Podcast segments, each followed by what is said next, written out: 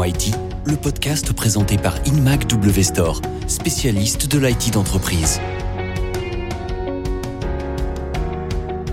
Bonjour à tous, nous retrouvons Emmanuel Quatrefage, expert éducation chez InMac W Store, et Mathieu Guinin, qui est responsable éducation chez HP. Pour cette troisième partie de ce podcast dédié, vous l'aurez compris, aux besoins IT de l'éducation. Bonjour. Bonjour Thibaut. Bonjour Thibaut. On a passé euh, l'école primaire, les collèges et lycées. Je vous propose maintenant de passer notre bac en contrôle continu, d'ailleurs désormais euh, autre élément qui a changé depuis la Covid, et de nous diriger vers le supérieur. Donc la question centrale, comment les grandes écoles et établissements supérieurs doivent-ils se transformer pour rester compétitifs? Pour y répondre, j'ai envie d'aborder avec vous une problématique de fond dont on entend de plus en plus souvent parler, qui est notamment dans l'IT, avec les skill gaps. Alors, pour nos auditeurs, les skills, ce sont en anglais nos compétences, et donc le skill gap, c'est concrètement un décalage entre les attentes en compétences et en talents des entreprises et les profils réels qui sortent des écoles supérieures et arrivent sur le marché de l'emploi. C'est bien ça, messieurs? Oui, oui, tout à fait, bien résumé. Alors c'est délicat parce que cela ralentit les entreprises, ça freine aussi l'accès à l'emploi des jeunes. Emmanuel, finalement, rester compétitif pour un établissement du supérieur, est-ce que c'est pas d'abord trouver un moyen de combler ces skill gaps? Alors moi, je suis convaincu que c'est tout à fait ça. Et pour abonder dans mon sens, on en revient à la mission première de ce que peut être une école supérieure, voire même une formation supérieure au sens large. C'est tout simplement de permettre aux élèves, qui sont devenus pour le coup des étudiants avec ce fameux bac qui a été beaucoup modifié, euh, c'est de leur permettre de s'insérer sur un marché du travail qui leur demande toujours une plus-value.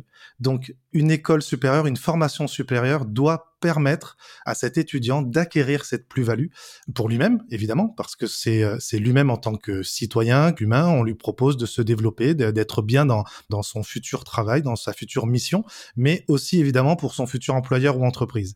Et là, il y a quelque chose d'assez rigolo de mon point de vue, c'est que euh, il y a comme un, il y a comme un paradoxe. La compétitivité de ces écoles, eh bien, elle doit se baser sur une séduction de l'étudiant, pour l'attirer évidemment hein, vers des formations qui sont toujours euh, plus numériques, plus fun, plus euh, complètes, on va dire, hein, sur euh, ces parties compétences qui manqueraient au monde du travail. Et puis de l'autre côté, il faut qu'il soit toujours en éveil par rapport à un marché de l'emploi qui a ses propres besoins.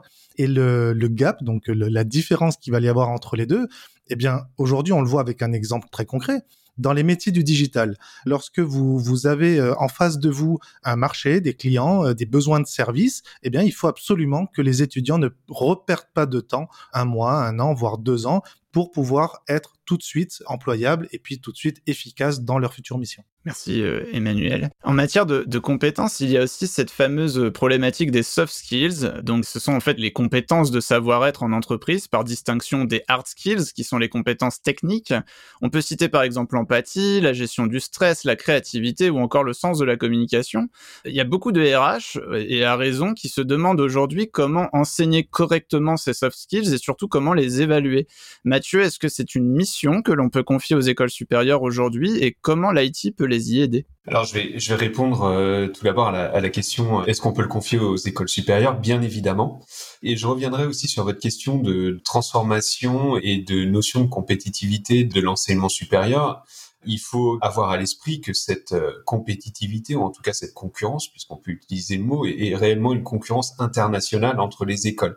Emmanuel le disait à juste titre, il y a une notion d'attractivité des écoles, et l'étudiant, lorsqu'il s'ouvre aujourd'hui sur son parcours du supérieur, a un horizon qui est international. international, ce qui prime dans le supérieur, c'est évidemment cette notion de, de, soft skills et de former au mieux le jeune sur ces compétences que vous avez énumérées. Le numérique y répond bien évidemment. Il est d'ailleurs reconnu que le numérique est un outil qui permet d'appliquer, en tout cas de pratiquer ces soft skills et qui permet de mieux les acquérir.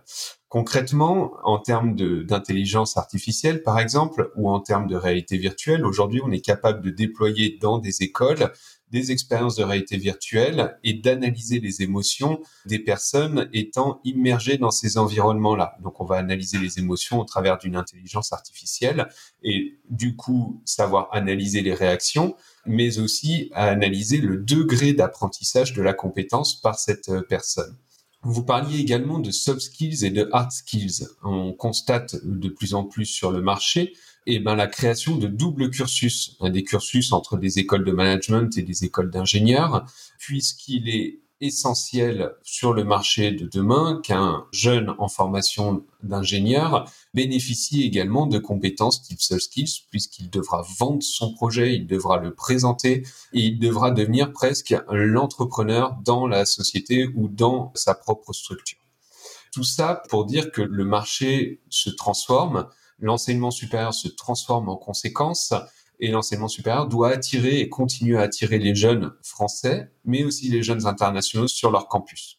La transformation la plus palpable qu'on a pu euh, appréhender avec la crise euh, de la Covid est l'apport de l'impression 3D. L'impression 3D, c'est une vraie opportunité en réindustrialisation des territoires français, mais c'est aussi un vrai besoin en termes de compétences et un vrai besoin en termes de compétences à tout niveau de diplôme. On va avoir besoin de formations courtes, voire même des formations pré-bac de type CAP, BEP, des bacs pro, jusqu'à des formations au-delà de master, puisque tout type d'emploi seront concernés.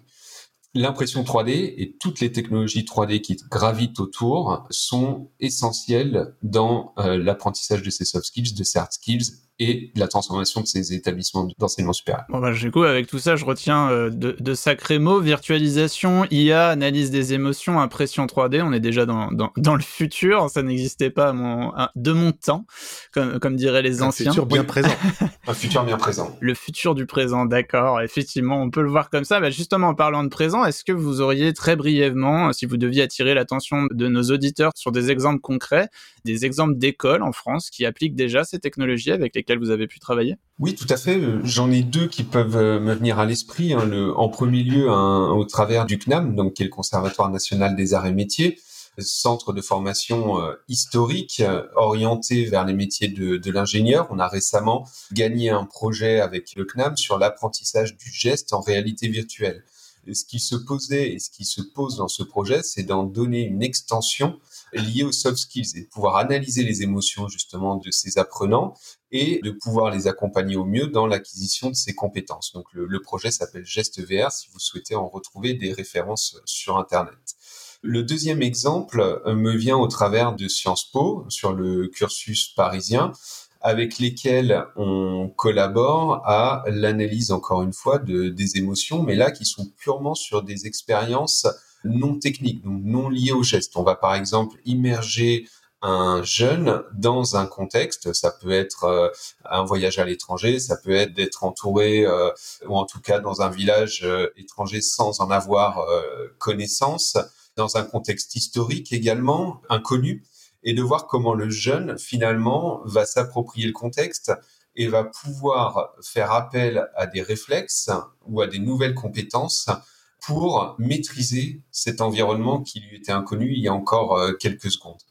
Donc extrêmement intéressante finalement au travers de ces deux instituts qui sont euh, des instituts historiques et reconnus, comment ce type de pratiques derrière vont se disséminer dans l'intégralité de l'enseignement supérieur, voire même par extension aller jusqu'à des degrés comme le secondaire qui sont finalement très proches. En tout cas, tout semble en ordre de marche chez les experts de HP et Mac W Store. Ça laisse présager que d'autres établissements du supérieur suivront dans l'application de ces technologies. Merci Mathieu Guinin, merci Emmanuel Quatrefage. Vous m'avez accompagné tous les deux lors de ce podcast dédié à l'éducation. J'espère que l'expérience vous a plu. Oui, oui, très enrichissant. Tout à fait, très intéressant. Merci Mathieu, merci Thibaut. Chers auditeurs, voici qui conclut cette première série. Sachez cependant qu'InMac W Store vous donnera prochainement rendez-vous pour de nouveaux podcasts dédiés aux besoins IT d'autres secteurs professionnels. À très vite.